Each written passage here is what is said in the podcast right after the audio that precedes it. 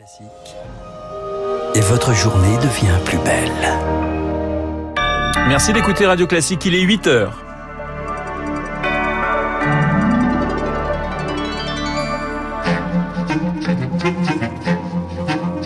– 7h, 9h, la matinale de Radio Classique avec Renaud Blanc. Les Jeux Olympiques de Tokyo, c'est parti. La cérémonie d'ouverture commence à 13h heure française.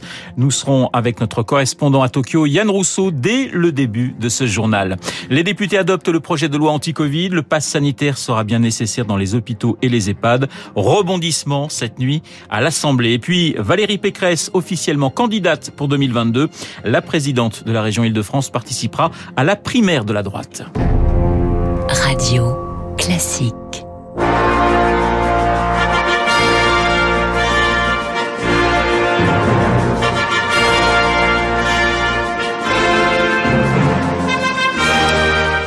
L'hymne olympique composé par Spiro Samaras, joué pour la première fois aux Jeux d'Athènes en 1896. Baptiste Gabory, l'ouverture des Jeux, c'est dans 5 heures maintenant. Eh oui, avec un an de retard. Covid oblige, coup d'envoi des JO de Tokyo. Donc aujourd'hui, cérémonie d'ouverture célébrée dans le stade olympique de la capitale japonaise, début à 13h, heure française. Une cérémonie en petit comité, 950 participants seulement, des athlètes, des journalistes. Direction donc euh, Tokyo ce matin. Bonjour Yann Rousseau. Bonjour Baptiste. Vous êtes notre correspondant sur place et vous serez tout à l'heure l'un des très rares journalistes à pouvoir assister à cette cérémonie. Cérémonie euh, plus simple et plus sobre ont annoncé les organisateurs. Quelle est l'ambiance sur place ce matin Yann? Ce sont presque des jeux fantômes hein, qui démarrent ce soir. Ce vendredi, c'est une journée fériée ici au Japon, donc personne ne travaille et les métros sont quasiment vides. En plus, il fait une chaleur très lourde, il y a une humidité euh, tropicale, les gens euh, restent au frais dans la clim, les rues sont calmes et à part quelques vieux fanions qui avaient été mis en place dans la ville sur les lampadaires il y a déjà plus d'un an et demi, eh bien il est impossible de réaliser que le plus grand événement sportif de la planète va commencer dans quelques heures. Il faut dire que l'opinion publique japonaise est un peu blasée de tous les rebondissements euh, liés à l'événement. Il n'y a pas de colère hein, contre les jeux, mais surtout de l'indifférence. Alors cela pourrait changer toutefois dès que les athlètes japonais vont emporter leur première médaille. Des jeux, Yann, qui ont euh, coûté de nouveau très très cher la population a effectivement le sentiment qu'on lui avait beaucoup promis et que la réalité euh, est tout autre. À l'origine, ce devait être des jeux compacts, sobres, économes. Le budget avait été estimé au départ à 7 milliards de dollars.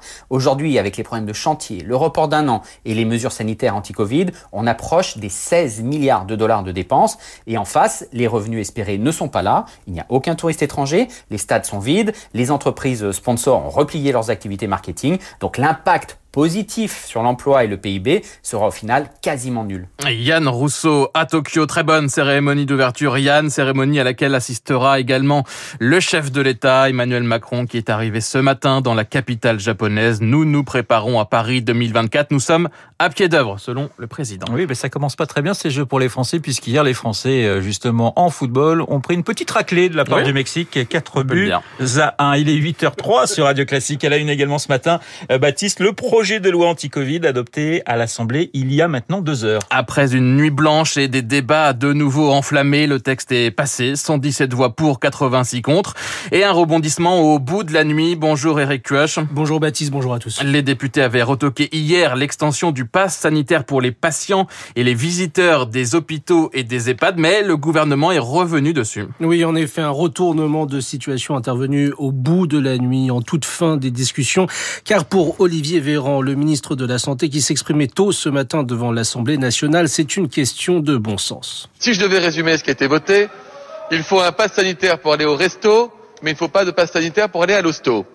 Ce qui est totalement contradictoire avec l'esprit même du pass sanitaire, qui consiste à faire des établissements où les personnes âgées, ou les personnes fragiles, ou les personnes malades résident, des sanctuaires éloignés du Covid.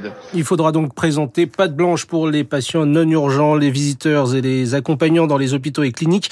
Et c'est valable aussi pour les maisons de retraite. L'adoption de cette mesure a provoqué la colère des oppositions qui estiment qu'elle constitue une atteinte supplémentaire aux libertés des personnes éloignées de leurs proches malades ou âgés depuis de longs mois. Éric Cuoche, le texte sera examiné à partir de ce soir au Sénat avant une adoption définitive, euh, peut-être d'ici la fin du week-end.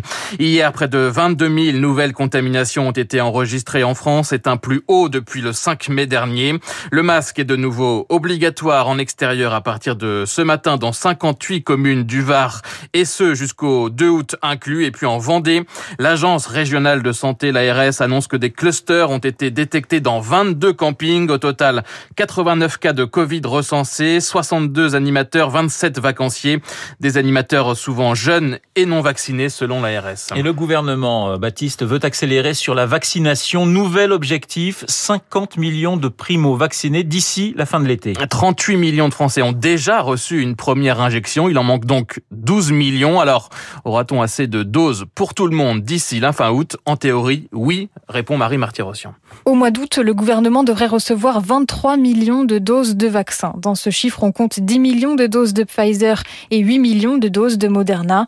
Les 4 millions et demi de doses commandées du vaccin AstraZeneca seront entièrement reversées au programme COVAX, le dispositif de solidarité destiné aux pays en développement. Pour atteindre l'objectif des 50 millions de primo-vaccinés fin août, le gouvernement serait donc dans les clous, mais tous ces chiffres sont encore prévisionnels en attendant d'avoir les livraisons des laboratoires. À noter que la France dispose par ailleurs de 6 millions et demi de doses de vaccins dans ses stocks. Comment seront réparties ces doses, Marie? Alors en théorie, une partie de ces doses sera envoyée en priorité vers les départements où les contaminations flambent, comme sur le littoral de la côte ouest et sur le pourtour méditerranéen. C'est ce que nous a précisé la Direction générale de la santé sans toutefois pouvoir nous apporter de chiffres. Enfin, pour atteindre tous ces objectifs, Jean Castex a annoncé l'ouverture de 5 millions de rendez-vous supplémentaires sur les plateformes. Ils devraient être déployés d'ici 15 jours. Marie Marty-Rossian. Je vous rappelle que juste après le journal, eh bien, nous aurons le plaisir d'accueillir Anne-Claude Crémieux, infectiologue à l'hôpital Saint-Louis. Baptiste, Valérie Pécresse se lance dans la course à l'Élysée. La présidente de la région Île-de-France confirme officiellement sa candidature à la présidence de la République. On l'écoute, elle était hier soir sur TF1. Je suis candidate euh, à la présidence de la République pour restaurer la fierté française. Je veux rompre avec euh, dix ans de mauvais choix, de tergiversation et d'immobilisme et je pense qu'il faut remettre le pays en ordre et qu'il est temps. Moi, ce que je veux aujourd'hui, c'est euh, présenter une alternative au duel Macron-Le Pen. Valérie Pécresse qui confirme qu'elle se présentera à la primaire de droite. C'est elle qui est la mieux placée pour rassembler sa famille politique, selon Robin Reda, député libre de l'Essonne, soutien de Valérie Pécresse. Il n'y a pas de candidate ni de candidat naturel à droite parce que notre histoire récente, c'est une histoire d'opposition et donc il faut reconstruire en permanence. Mais euh, Valérie Pécresse euh, a un atout, c'est qu'elle sait euh, unir les différentes familles de la droite et du centre. Elle est à la fois ferme sur les questions d'autorité, les questions régaliennes. Elle veut prendre aujourd'hui à bras le corps le problème de l'immigration dans notre pays, par exemple. Et c'est aussi une réformatrice qui connaît les bonnes solutions pour redresser notre économie. Et donc, elle peut, à mon sens, être une candidate d'union et de rassemblement à droite. En tout cas, c'est ce qu'elle essaiera de prouver aux Français. Robin Reda avec Émilie Vallès. La candidature de Valérie Pécresse à la présidentielle, eh bien, c'est le thème de l'édito politique de François-Xavier Bourmeau juste après ce journal.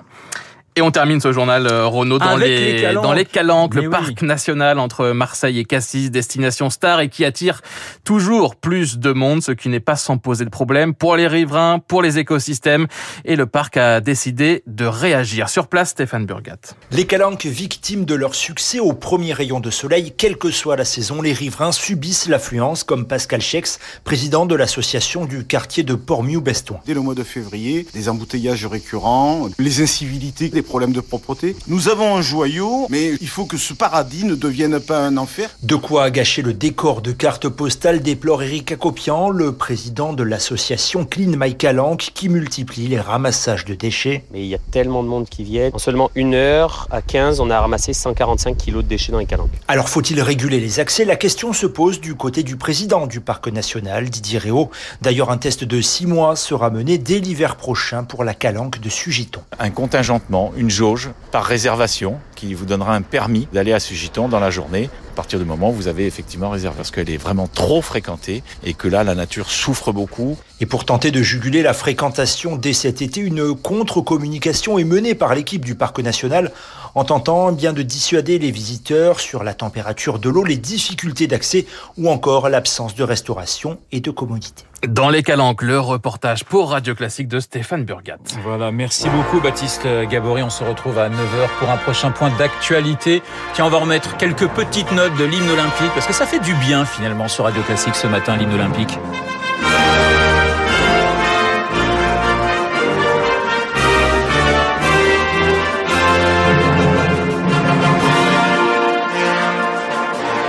L'ouverture des Jeux, c'est à 13h, heure française. Dans un instant, Anne-Claude Crémieux, infectiologue à l'hôpital Saint-Louis à Paris. Et puis, l'édito politique signé François-Xavier Bourmeau.